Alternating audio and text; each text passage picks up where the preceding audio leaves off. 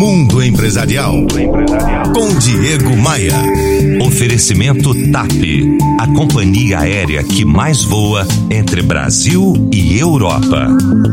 Maior espetáculo da Terra acontece no Rio de Janeiro, na Marquês de Sapucaí. Você sabe, uma escola de samba do Grupo Especial é composta por pelo menos 3.500 pessoas organizadas em 25 alas. Tudo precisa funcionar de maneira muito profissional, mas com altas doses de harmonia e equilíbrio. Será que existem semelhanças entre os empreendimentos carnavalescos e o dia a dia das empresas? Existem muitas, mas também muitas diferenças. Numa escola de samba, o sentimento de grande família é evidente O espírito de união e garra é fortalecido por todos da escola, do menor posto até o presidente. Todos os membros se identificam com a escola, todos sentem que a escola é deles. A gente percebe isso na derrota, a gente percebe isso na perda de um décimo no julgamento e também na vitória. Nas empresas até existe algum nível de comprometimento e paixão, mas em escala muito menor. Nas escolas de samba, tratar bem as pessoas é o objetivo principal do negócio. Isso faz com que todos os integrantes, perdendo ou ganhando, estejam